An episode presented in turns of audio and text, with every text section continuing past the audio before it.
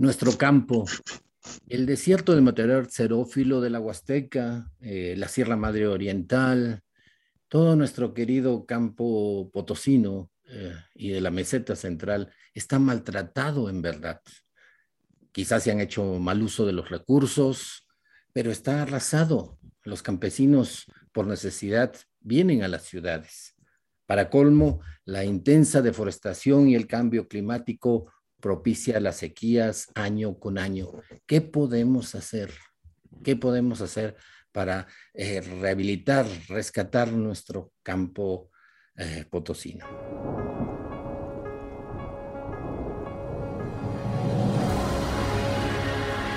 Radio Universidad presenta El espíritu de las montañas. Un viaje al centro de la Tierra y al pasado geológico de San Luis Potosí y México. En la conducción, Jessica Mena y Cristian del Carpio.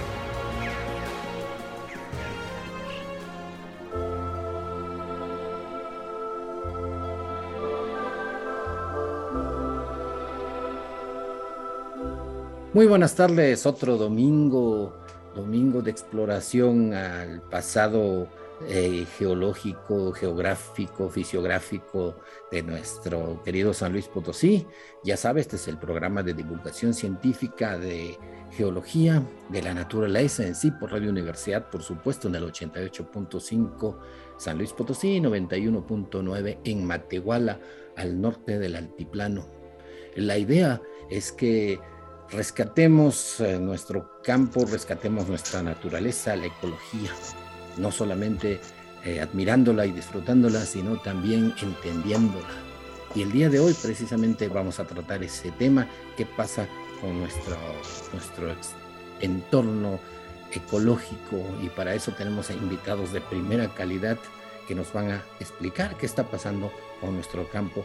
Jessica de Rocío Pérez Mena. Jessica, el día de hoy tenemos mucho de qué platicar y con invitados eh, excelentes, de excelente nivel académico. ¿Qué tal? Claro que sí, una vez más les damos la bienvenida al Espíritu de las Montañas, un viaje al centro de la Tierra. Y pues el día de hoy, como decía Cristian, vamos a estar explorando un entorno nuevo, un entorno diferente que es el campo. Eh, pues sin más preámbulo, les damos la bienvenida a todos los investigadores que nos eh, eh, acompañan el día de hoy. Tenemos eh, el ingeniero Ramón Antonio Sandoval Noriega. Él es director, director general de la Comisión Nacional de Zonas Áridas, la CONASA. también tenemos con nosotros a nuestro invitado Trueba, es Alejandro Trueba, ingeniero agrónomo, él es eh, el director em, de la empresa Startup, que eh, está tratando de eh, estimular la, la, lluvia por medio de una técnica que le vamos a platicar. También con nosotros está nuestro querido José de Jesús Acosta Rivera, el es presidente, vicepresidente de la Asociación de Egresados de la Universidad Autónoma de Chapingo en San Luis Potosí. Así es, pues les damos la bienvenida a todos. ¿Qué tal? Ingeniero Ramón, ¿cómo se encuentra? Muy a sus órdenes, como siempre, y luchando por eh, parar por, en primera instancia y revertir después el proceso de desertificación y de sequía extrema que estamos padeciendo de hace algunos años a la fecha. El esfuerzo que tenemos que hacer es importante, por supuesto, pero tiene que ser de manera integral. Eh, nosotros somos una institución descentralizada que actuamos en línea con la Secretaría de Desarrollo Rural que preside el doctor Víctor Villalobos Aramura. A sus órdenes. Ingeniero Sandoval, pues mucho, muchas gracias por haber aceptado la invitación. Y tenemos en realidad un problema. Vemos que los desiertos aumentan, que la deforestación está terrible, nuestras especies nativas vegetales desaparecen, cada vez se hacen más, más raro encontrar y no se diga de los animales. De nuestro campo está despoblándose y en unas condiciones de desertificación. ¿Podríamos dar ese diagnóstico? Sin duda, eh, la, la, sequía y desertificación avanza. Eh, aquí en México, el año pasado, ante una amenaza real, el presidente Andrés Manuel López Obrador, a, pregunta expresa de los medios de comunicación cuando se manifestaba la sequía, es que si había eh, quien trabajara y luchara a favor de la restauración del medio ambiente. Y fue así como con la Comisión Nacional de Zonas Áridas, que está direccionada hacia las regiones del 62% del país que tienen condiciones de, sequía de tamaño muy, muy preocupante. Y fue así como nos eh, no, no nos encaramos, sino que buscamos opciones importantes que pudieran ayudarnos a luchar contra ese objetivo. Fue así que eh, encontramos al ingeniero, ya sabíamos de eso, encaminamos al ingeniero Alejandro Trueba Carranza, que maneja una empresa que se dedica a fortalecer eh, las lluvias, a provocarlas, en donde siempre y cuando haya condiciones atmosféricas para que haya la precipitación de estas aguas. Y se lo diría que de ahí a la fecha se han realizado, si no me equivoco, 110 vuelos donde despejamos un, un mineral que se llama yoduro de plata y provoca lluvias. En esos 110 vuelos que se han realizado, pues podemos decir con mucha satisfacción que fueron al menos 110 lluvias, lluvias manifestadas y que vinieron a resolver de manera muy interesante algunas de las zonas eh, que tienen este problema de sequía, que si hablamos de lugares, está Sinaloa, Sonora, Chihuahua, Baja California, eh, San, no, San Luis Potosí todavía no, pero creo que, lo estarán pronto. Ya, ya estamos eh, teniendo algunas consecuencias de eso. Perfecto. Sí, entonces eh, la situación de desertificación significa, de, hecho, nuestro, el norte en, nuestro país básicamente zonas desérticas, pero aunado a eso eh, hay sequías, es decir, se pone la situación muy difícil y comienzan estas sequías a afectar directamente al sector agropecuario y de alguna manera podemos eh, hacer que las lluvias que no, cae, que no caen, podemos incidir eh, en, el, en las nubes para que haya precipitación. ¿Es correcto esto? Es correcto y se está haciendo.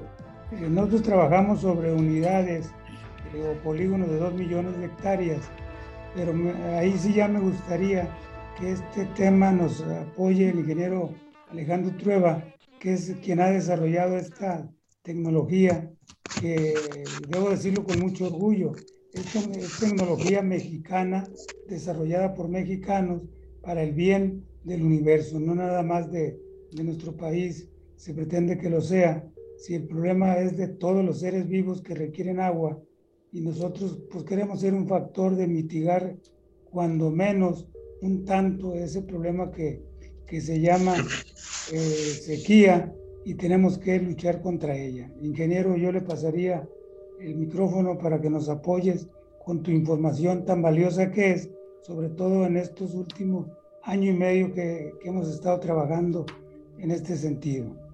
¿Qué tal Alejandro? ¿Cómo estás?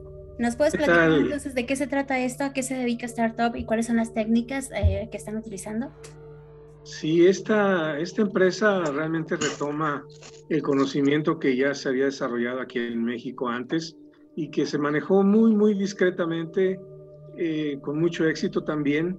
Y bueno, pues a la muerte de, del iniciador de ello, con el cual yo comencé también hace pues ya cuarenta y tantos años atrás, eh, él se quedó después solo, yo me aventuré por el, el gobierno federal a trabajar ahí y y a partir de las necesidades actuales es de que, y que murió él, él muere en el 2000, Menéndez, eh, a partir de entonces, bueno, pues yo me, me pongo a investigar de nuevo, retomo los reactivos y los probamos con mucho éxito. Creo que es una fórmula bastante mejor que la que tenía el pasado.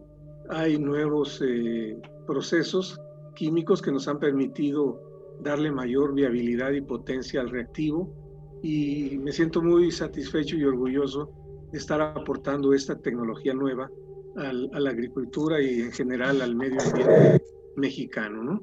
¿Cómo funciona? Perdón. ¿Cómo funciona la técnica de hacer llover mediante eh, aviones, los vuelos donde eh, esparcen o hacen nebulizaciones con este yoduro de plata? ¿Cómo es esta técnica que parecería que es nueva totalmente o no la, bueno, mucha gente la desconoce, al menos personalmente yo no la conocía. Sí, esta, esta técnica en realidad fue descubierta en 1947 por un americano, Vonnegut. Él encontró que los núcleos de yoduro, la molécula de yoduro de plata es exactamente igual a la molécula del agua en su estado sólido, o sea, hielo. Es una molécula hexagonal con las mismas características, mismo tamaño, mismo todo. Eh, y sí tiene un umbral en el cual eh, la, la humedad de la atmósfera se fija en esa molécula la reconoce como su, su par, su idéntica, y se, se, fija en ella para iniciar un proceso eh, acumulativo de humedad que eh, genera dos procesos. Uno, empieza a crecer esa molécula hasta formarse gotas que precipitan. Y dos, el mismo proceso desencadena una, una energía que empuja a otras moléculas de agua y esa eh, alteración en el medio, digamos, hace que se condense la humedad y se precipite. Entonces, cuando las condiciones son óptimas, lo que hemos observado es que el proceso es inmediato, inmediatamente empieza. Cuando la nube ya está a punto de llover y nosotros ponemos reactivo, se suelta la lluvia, pero de inmediato. En nubes muy precarias como las que nos hemos encontrado en el peor desierto mexicano, que es en Baja California, eh, pues ahí como dato les diré que Baja California llueve en, esa zona del sur del, estado 75 milímetros, que son pues, casi cinco o seis veces menos que San Luis Potosí. Entonces, este, realmente nos pusieron un reto muy alto para demostrar si esto funcionaba o no. Se logró precipitación, aún en nubes muy precarias, que prácticamente no iban a soltar nada, pero que aplicándole repetidamente, repetidamente el reactivo y tardando más o menos entre unos 15 minutos, se lograron algunas condensaciones y eventualmente la precipitación. Eso le dio mucha confianza al gobierno federal, a la CONASA, que fue a través del ingeniero Ramón Antonio Sandoval Noriega, quien, este, nos invitó a participar ahí y quien se hizo responsable del proyecto con mucha valentía, porque pues mucha gente no cree en eso, y bueno, afortunadamente los resultados estuvieron muy evidentes, muy tangibles. Y bueno, ya digamos la cereza del pastel fue cuando se apagó aquel tremendo incendio que se acuerdan del año pasado, eh, en los límites de Coahuila y Nuevo León. Y en un solo evento logramos apagar ese, ese incendio. Ahí yo le doy todo el crédito a los militares, porque el avión que hemos usado son aviones militares, básicamente y ellos detectaron el macizo de nubes que iba a pasar cerca de la zona de la influencia. Nosotros estábamos en Baja California, nos llamaron y nos movimos y con suerte lo apagamos. Entonces ya de ahí se abrieron las puertas y ya empezamos a trabajar en el desierto sonorense, en el desierto chihuahuense, en la zona de Torreón, de Coahuila, Durango, Zacatecas, y en todos estos casos eh, los resultados, y Sinaloa, por supuesto, que estaba con presas en 0% de humedad, y en todos estos casos hubo resultados espectaculares. ¿Cuáles son los tipos de avión que se utilizan? Eh, mire, el reto nos, ha ido, nos, ha ido haciendo más grande.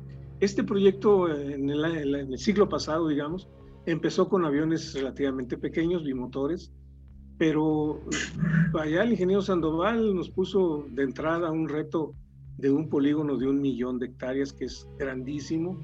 Y bueno, el secretario Víctor Villalobos invitó al secretario de la Defensa para que pusieran un avión ellos y pudiéramos hacer el tratamiento. Fue un avión espectacular, es un King Air 350. Y ese avión, pues cubrimos muy bien el polígono del millón de hectáreas. Ya para los siguientes proyectos del verano del año pasado, eh, el ingeniero Sandoval pues, le subió a 2 millones de hectáreas los polígonos de trabajo y solamente con esos aviones es posible trabajar. Es, un, es una superficie muy grande, muy, muy grande. Eh, hay que moverse rápido para llegar con las nubes con oportunidad. Tiene que ser un avión robusto para que aguante las zarandeadas que a veces se dan por, por el efecto de las nubes ahí adentro. Y, este, y bueno, pues eso son los que hemos usado. Y, subir hasta el nivel de las nubes, ¿no? Pues a la base de las nubes, ahí es donde lo aplicamos, porque ahí lo que no nos metemos a las nubes porque es muy peligroso, ¿no? De hecho, ninguna, nadie se mete a eso. Apenas tal vez los aviones cazahuracanes y, y que son aviones modificados reforzados. y reforzados de una forma extraordinaria, ¿no? Pero nosotros no hacemos eso. Nosotros nos vamos por la parte inferior, buscamos las corrientes ascendentes y ahí soltamos el reactivo y entonces la misma nube lo, lo absorbe y lo incorpora en su cuerpo. A su, a su, a su masa. Qué interesante para que nuestro público eh, esté, esté se entienda muy fácil esto, es que ustedes ven las nubes, eh, ya vemos que con el cambio climático las nubes pasan y pasan y no precipitan. No descargan. No descargan. Y entonces eh, a estas nubes ustedes con el avión pasan por abajo las corrientes ascendentes, que son las que forman en sí las nubes, eh, esparcen el yoduro de plata y este, estas eh, partículas pequeñísimas hacen que entre la nube en una reacción en cadena, sirve como núcleo de condensación y se hace la gotita crece la gotita y comienza a precipitar.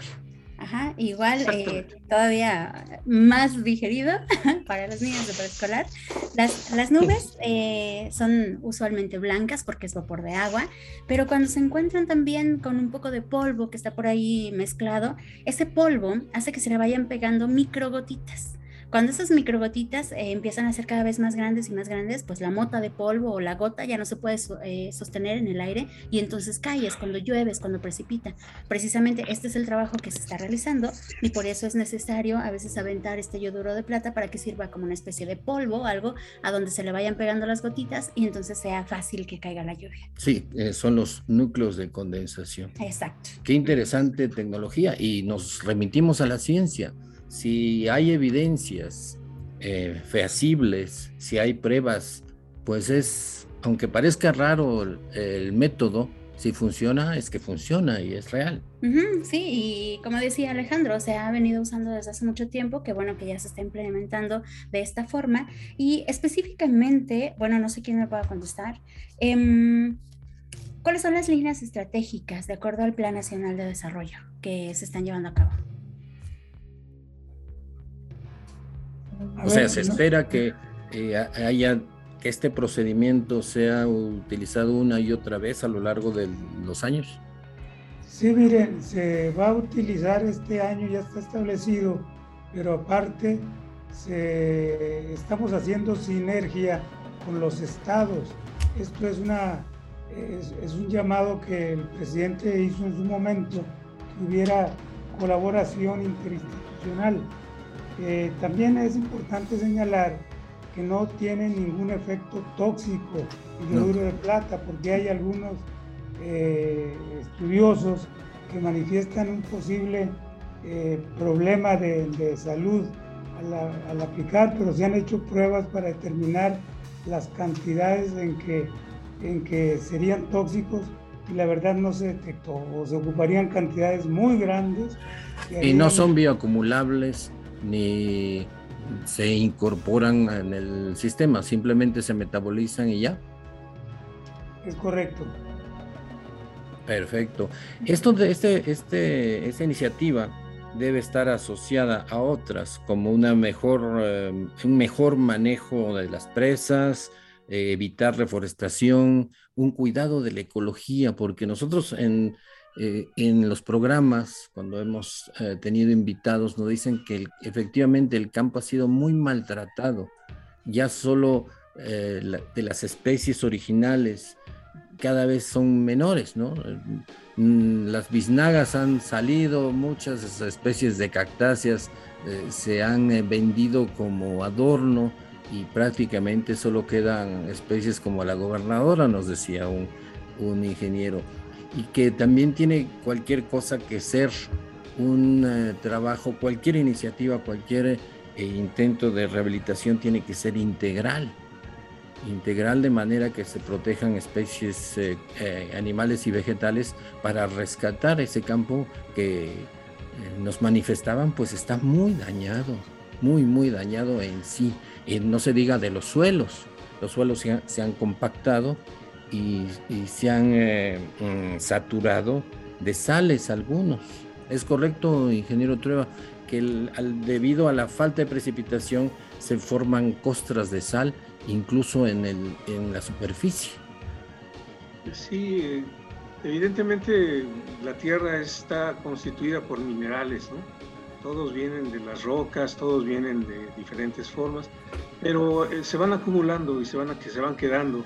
Las sales, pues cuando no encuentran un drenaje natural, se empiezan a acumular y acumular sobre la superficie y entonces se empiezan a hacer un medio eh, más inhóspito para las plantas y entonces se contribuye a la desertificación.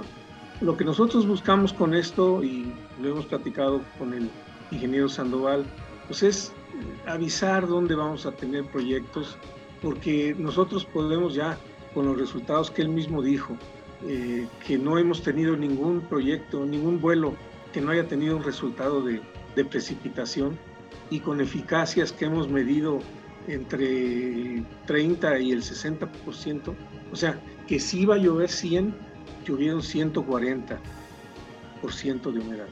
Entonces, esto es una cantidad fabulosa que nos permitió el año pasado llenar algunas presas en Sinaloa, eh, bueno, la presa ahí de, Chihuahua, que fue el conflicto con los Estados Unidos, eh, este año pasado pudimos cumplir la cuota de entregas de agua porque hubo suficiente para todos para agricultores, para las personas y para los americanos que había que pagarles el agua.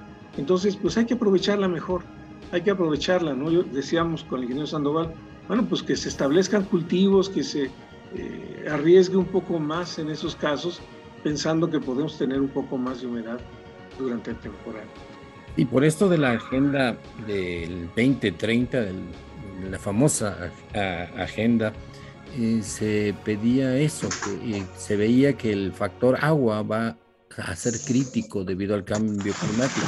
El agua se va a, volver un factor de, conflicto posiblemente y no se diga entre países, no se diga entre estados que ahorita está ocurriendo eso. Entre San Luis Potosí y Nuevo León, hay un, ahí comienza a haber eh, situaciones posiblemente conflictivas por, por la disponibilidad de agua, que sabemos pues que sin agua no hay nada. Eh, y los mantos freáticos, incluso en el, en, el, en el campo, están bajando de nivel y es una situación crítica que requiere medidas urgentes, diría yo. Así es.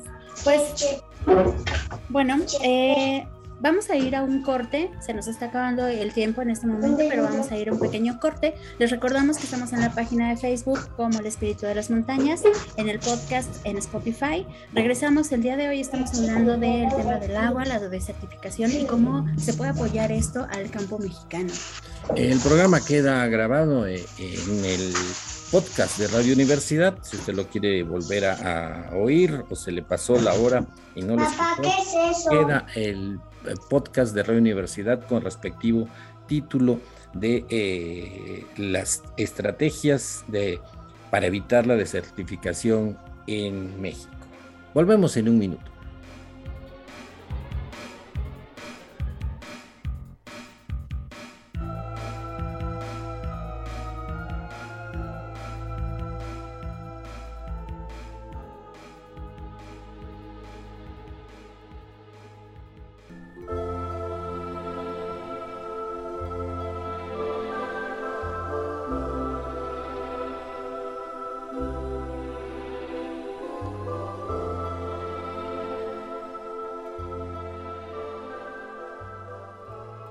De regreso en El Espíritu de las Montañas, el programa que le trae montañas, desiertos, toda la geología, la geografía de San Luis Potosí y México. El día de hoy estamos platicando con el ingeniero Ramón Antonio Sandoval Noriega, director general de la Comisión Nacional de Zonas Áridas, así como el ingeniero agrónomo Alejandro Trueba Carranza, director de la empresa Startup, un programa de estimulación de agua de lluvia para precisamente corregir este problema que tenemos que con la desertificación y el cambio climático, pues no eh, hay sequías, no cae la lluvia que debería caer en nuestro territorio mexicano desértico que necesita tanto de, esto para eh, funcionar.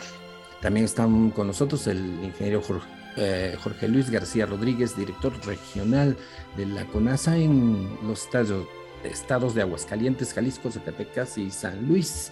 Y también con nosotros el ingeniero José de Jesús Acosta Rivera, ah, eh, subdirector de la eh, Comisión de Egresados de la Universidad Autónoma de Chapingo en San Luis Potosí. Ah, pues nos quedábamos con eso del bloque pasado, en, la cual, en lo cual platicamos de la nueva técnica que eh, se trata de que cuando hay nubes, eh, pasa un avión por, eh, por ellas o cerca de ellas o en la base de estas nubes y aspersa, esparce em, partículas pequeñísimas de yoduro de plata, la cual estas partículas sirvan de núcleos de condensación y hace que la nube pues descargue como que la, ordeña, ¿no? Por decirlo así, así Es, prácticamente. y tenemos esta, este problema de terrible de que no cae la lluvia, lo podemos solucionar con un poco de tecnología. Esa es la ventaja, que gracias a la ciencia y la tecnología que se ha desarrollado en los últimos años, podemos tener avances que antes ni siquiera los hubiéramos pensado. Y las pruebas han sido positivas, pruebas eh, científicas con todo el rigor de lo que es una prueba de ciencia y efectivamente se está consiguiendo resultados muy favorables que al parecer podrían solucionar este terrible problema a nivel no solo de México, sino de muchos países mundiales. Es posible. Eh, ingeniero Trueba, esta tecnología que está funcionando en México, eh, ¿cree que podría eh, crecer su utilización a tantas zonas desérticas que hay en el mundo con este problema del cambio climático tan terrible? Pues yo pienso que sí, yo me conformaría con, con México. En México ya afortunadamente el año pasado lo hicimos en los desiertos típicos mexicanos, que son el baja californiano, el sonorense, chihuahuense, y ya estamos entrando en los del altiplano también. Entonces, ahí yo creo, y hemos tenido resultados exitosos el año pasado. Eh, yo espero que sigamos. San Luis Potosí eh, tiene todavía mejores condiciones y yo creo que podría el resultado ser todavía más importante aquí, eh, más notorio pues aquí en, en este estado. Eh, José de Jesús Acosta Rivera, ¿cómo podríamos implementar esto en San Luis? Que también tenemos estos problemas de, desertificación tan graves. Eh, buen día, yo creo que ya dimos el, primer paso, que es de alguna manera este, lograr la, aceptación de, coordinación entre diferentes dependencias. ¿no? Eh, todos tienen, tienen conciencia de la magnitud y la gravedad de los problemas que tenemos, principalmente el agua y de ahí todo lo que conlleva, ¿no? las actividades productivas, eh, la, vida humana, la salud de los ecosistemas.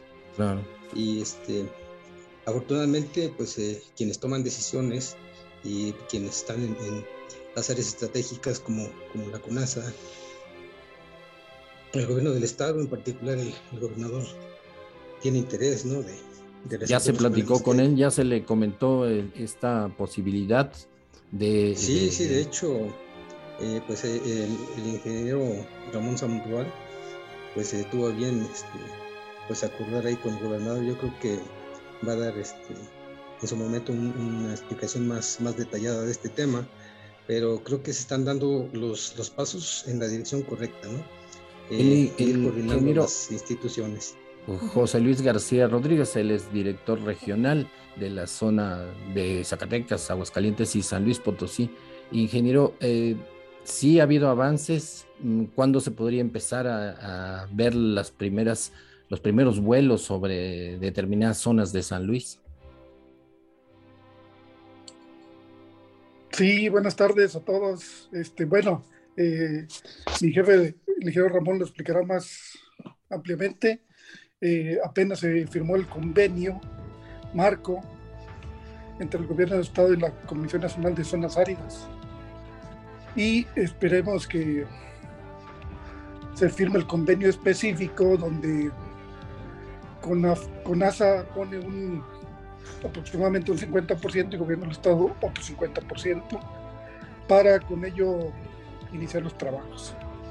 Y lo, lo, interesante es que si se tiene el agua, se, se tiene disponibilidad de esta lluvia que, que, que, últimamente se vuelve tan escasa, tiene que esta, esta iniciativa ser integral, es decir, hacer reforestación de toda la devastación que ha habido en el campo, de árboles y, especies nativas, eh, eh, tratar de incrementar el nivel de vida de los campesinos para que no tengan la necesidad de venir a los centros urbanos, sino que ahí puedan desarrollar su vida de, la mejor manera con diferentes iniciativas, como cuáles están pensando, cómo se puede hacer este desarrollo integral de una región eh, para evitar esta, la terrible desertificación. Mm, me, pregunta, me pregunta a mí o, a ¿Quién, quiere, ¿Quién guste responder? Adelante, Jorge Luis.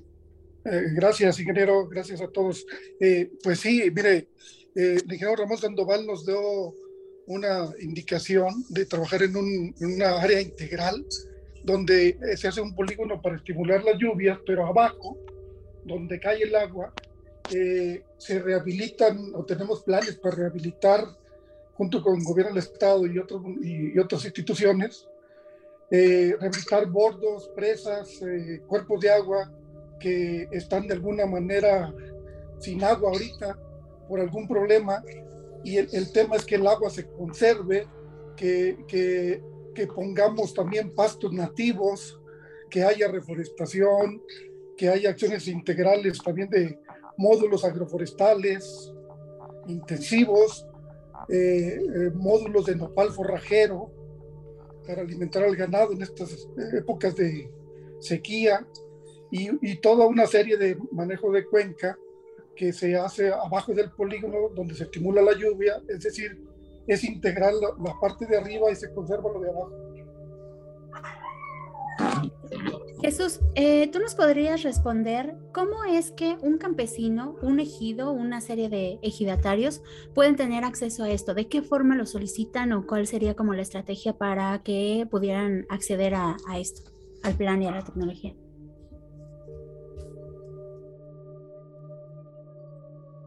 ¿O alguien que nos quiera responder la pregunta? A ver, eh, la repite por favor. Sí, ¿cuál sería la estrategia que un campesino o un ejidatario, una serie de, ejidatarios podrían seguir para tener acceso a esto? En el caso particular de San Luis Potosí, tenemos toda la zona del altiplano, que es una zona prácticamente desértica, semidesértica. ¿De qué forma los campesinos pueden tener acceso a este plan? Integrarse al plan. Sí, son, son programas integrales, pero aquí la manera de trabajar es eh, eh, primero detectando la región, no, no, no es hacia una persona o a una solicitud específica, sino es, es atacando el problema donde existe. Para eso se hacen polígonos de dos millones de hectáreas donde tengan mejores condiciones para que, para que se den este fenómeno de precipitación de nubes.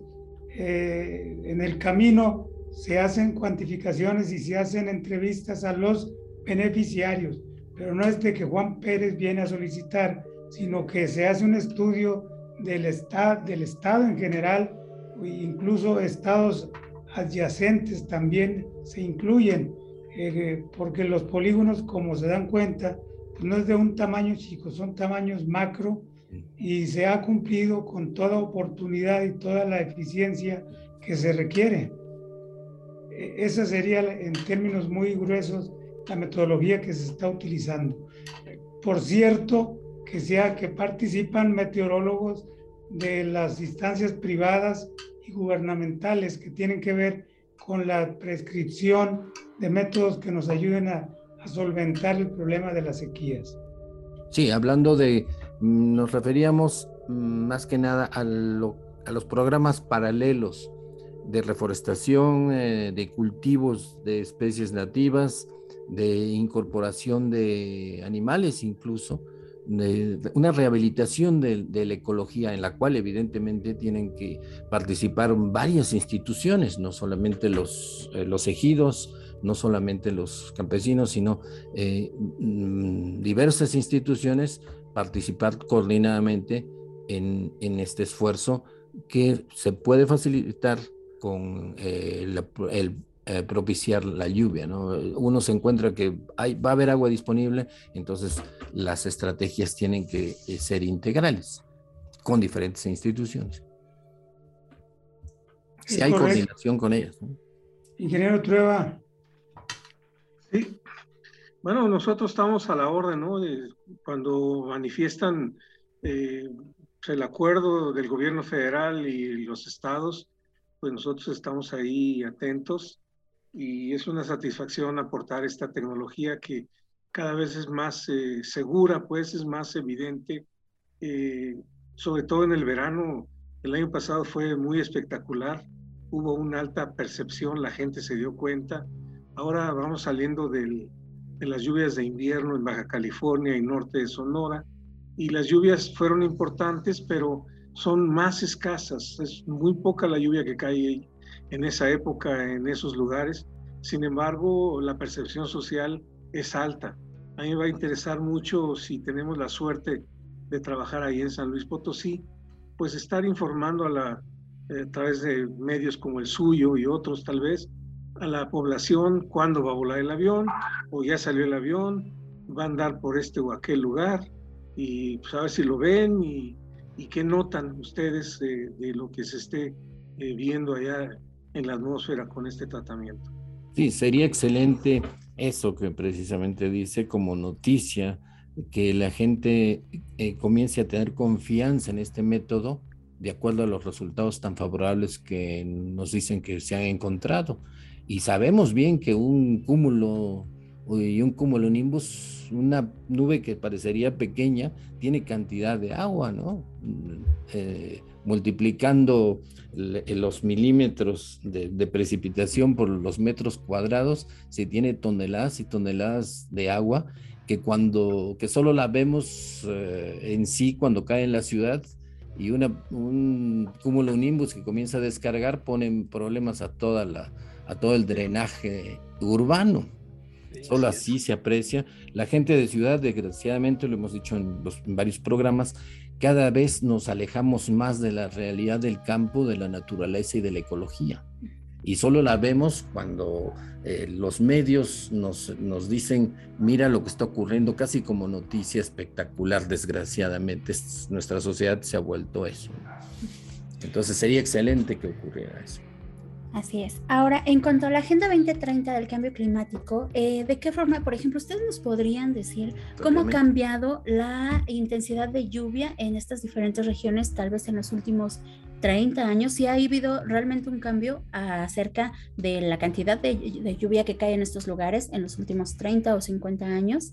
¿Es mm, real? La, disminución. Exacto, que ha habido un cambio en la disminución. Que ha habido una tendencia general a la, disminución de precipitación. Sabemos que un desierto, eh, para que una zona sea eh, considerada como desierto, debe tener menos de 600 milímetros al año, o cuál es, cuál es eh, la categoría de desierto, ingeniero Trueba. Hay varios criterios, ¿no? Hay varios criterios. la, la Conagua usa algunos en lo que llaman ellos el monitor de sequías. hay estados que siempre estarían por debajo de 600, y sin embargo son prósperos, u otros que están arriba de 600 y se ven muy deteriorados eh, por el manejo equivocado que se les ha dado tal vez eh, cortar la vegetación, etcétera. Entonces, eh, no es tanto un parámetro de, de, de, raza, ¿no? de tabla, sino, sino ese cómo se aprovechan esa, esas precipitaciones, porque las vegetaciones también están adecuadas a esos medios. Eh, Baja California tiene unos, unas vegetaciones preciosas, incluso endémicas, que no hay más que ahí. En ninguna parte del mundo existe, por ejemplo, estos cirios, que son una especie de árboles gales. Eh, solamente ahí existen y están adaptados a los 75 milímetros de, de lluvia normal que cae ahí. Entonces, cuando se estimula como con este proyecto, pues se les ve florear, se les ve verdes, se les ve otra cara, pues, ¿no? Y sobre todo empieza a haber rebrotes. Ahora, eh, por eso yo digo, no, no es cantar victoria, decir, San Luis Potosí pues, anda por los 600 o 700 milímetros tal vez de precipitación, pero tenemos que sacar la mayor cantidad posible, ¿no? Sí, a mí me, preocupa eh, esto porque hemos visto y nos han comentado que hay muchas presas que debido al mal uso están asolvadas, no ha habido un manejo adecuado, ah, incluso las compuertas están bloqueadas, un desastre desde el punto de vista del uso del agua de, en los diferentes tipos de presas y no se diga de la deforestación. Y... Si, me si me permiten complementar algo de la pregunta claro, claro.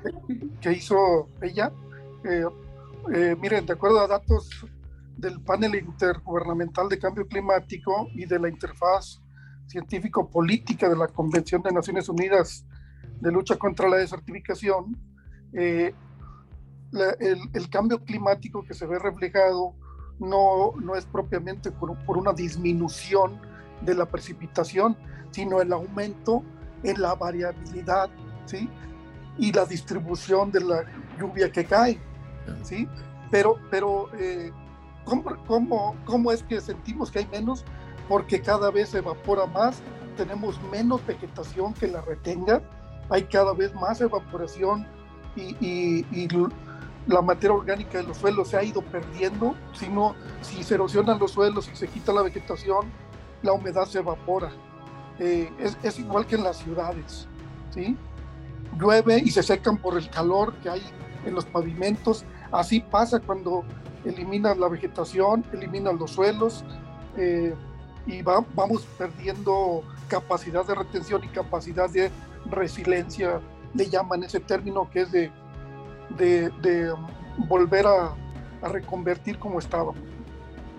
Exacto, un evento particular que vemos, por ejemplo, aquí para la ciudad de San Luis Potosí es que la zona de la sierra, de la parte sur de la ciudad de San Luis Potosí, es la zona donde se capta el mayor afluente para el manto acuífero y ahorita que ya se está fraccionando, que ya se está eh, de cierta forma llenando de concreto esa zona, vemos ríos completos que caen a la ciudad, que se desperdician en el drenaje y que toda esa agua de lluvia que debería de estarse aprovechando para el manto acuífero se desaprovecha y se va a otros lugares en donde ya no llega para tener a lo largo del año esta captación de agua que nosotros aprovechamos en la ciudad.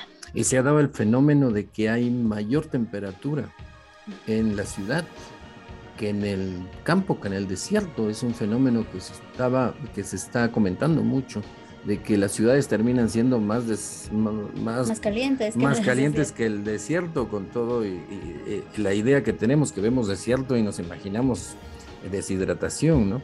Eh, y no se diga de los mantos acuíferos, no se diga de la, de la, de la eh, erosión y la compactación de suelos, que es un círculo vicioso terrible.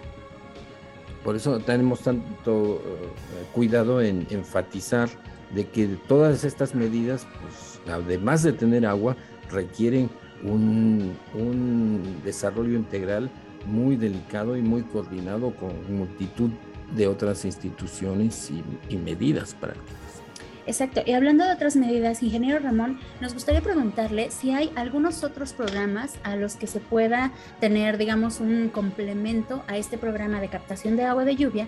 ¿Habrá algunos otros programas que también se estén ejecutando en cuanto a rehabilitación, en cuanto a programas para campo que sean como de esta forma de ayudar? Seguro, sin duda que es preocupación y es tomar acciones en este problema que avanza la sequía. ¿Cuál es, cuál es uno de ellos?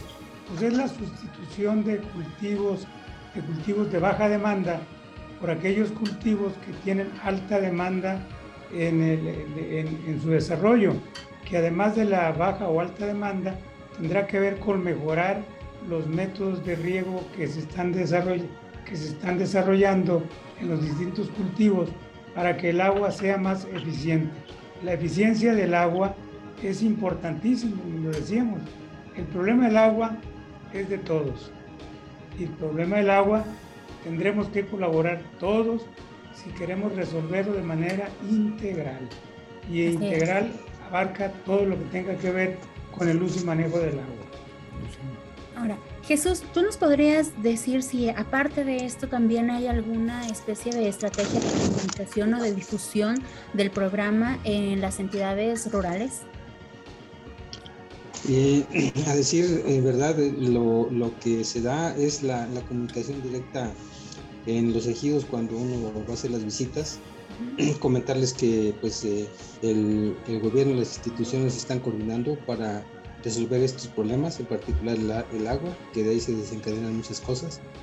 Y pues de alguna manera ver cómo se puede este, aprovechar el potencial que tienen todas las, todas las, las zonas semidesérticas, ¿no? que en realidad pues es, más como lo han comentado muy bien, un problema de, de, manejo y en ese manejo pues también tiene que ver con un mejor aprovechamiento.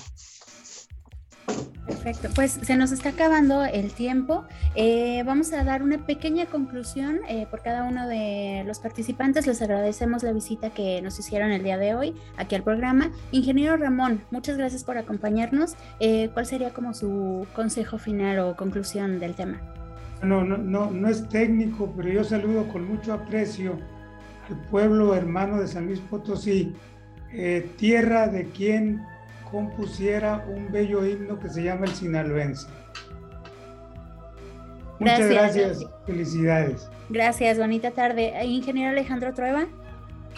Pues solamente mejores deseos para el campo eh, de San Luis Potosí. Es un campo que yo alguna vez estuve trabajando por allá y me, encantará servir y hacer algo bien por ustedes allá.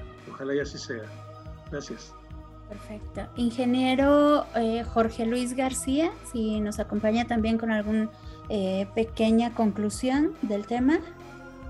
Sí, cómo no. Eh, pues nos da mucho gusto poder colaborar con el Estado de San Luis Potosí en todos los esfuerzos que está haciendo el mismo Estado y la Federación y, poder aglutinar a los municipios y a toda la sociedad para que cada vez cuidemos más los recursos que nos llegan del, del cielo, como la lluvia, eh, almacenarla, guardarla, cuidarla, eh, quererla más, querer proteger eh, lo que es de todos, ¿no? Y, y, lo que es nuestro y cada vez pues enseñarle a nuestros hijos y a nuestra familia a eso.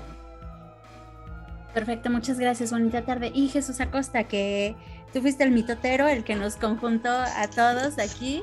Muchas gracias. Eh, no, no, al contrario, este, muy, agradecido este, por este, acceder a, esta entrevista. Y pues eh, lo, que yo digo es que pues cada, cada año, cada ciclo tenemos la, oportunidad de, de, aprender de lo que hicimos y mejorar cada vez, ¿no? Entonces, eh, este año hay aprendizajes y hay este, muchas ganas por aportar al, campo potosino. Perfecto. Sí, hay mucho que hacer, yo creo. Eh, la problemática está ahí: cambio climático, deforestación, desertificación, eh, eh, afectación a nuestros campesinos. Es urgente hacer algo al respecto, si no, se nos va a venir el mundo encima. Esperemos que esta tecnología tan curiosa y sin embargo tan ingeniosa, sin, relativamente sencilla, eh, nos saque del problema y podamos manejar todo este paquete de, lo que es la recuperación de nuestro desierto, de nuestro campo.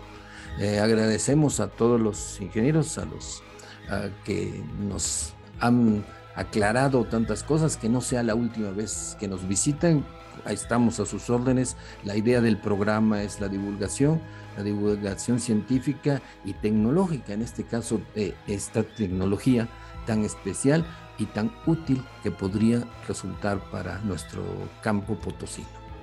Les recordamos una vez más, este fue su programa El Espíritu de las Montañas. Nos vemos en el podcast con el mismo nombre, El Espíritu de las Montañas, en Spotify y en la página de Facebook, que también ahí pueden dejarnos sus comentarios, preguntas y todo lo que necesiten. Este es el 88.5 de FM, Radio Universidad. Ingeniero Alejandro Trueba, muchas gracias. Ingeniero Ramón Sandoval, igualmente. Gracias, Jesús Acosta, muchas eh, gracias por haber, haber propiciado esta, este encuentro. Ingeniero José Luis, Jorge Luis García, igualmente. Hasta la próxima. Esperamos tenerlos por aquí alguna Muchas gracias. Buenas tardes. Eh, buenas tardes. Buenas tardes. Hasta luego. Jessica, hasta luego.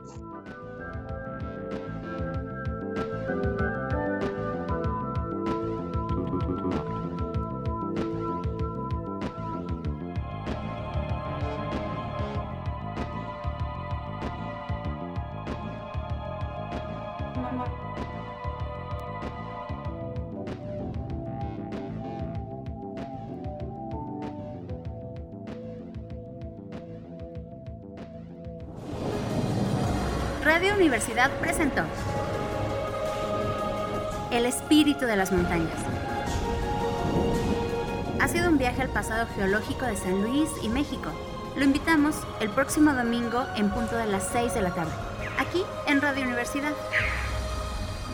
En la conducción, Jessica Mena y Cristian del Carpio.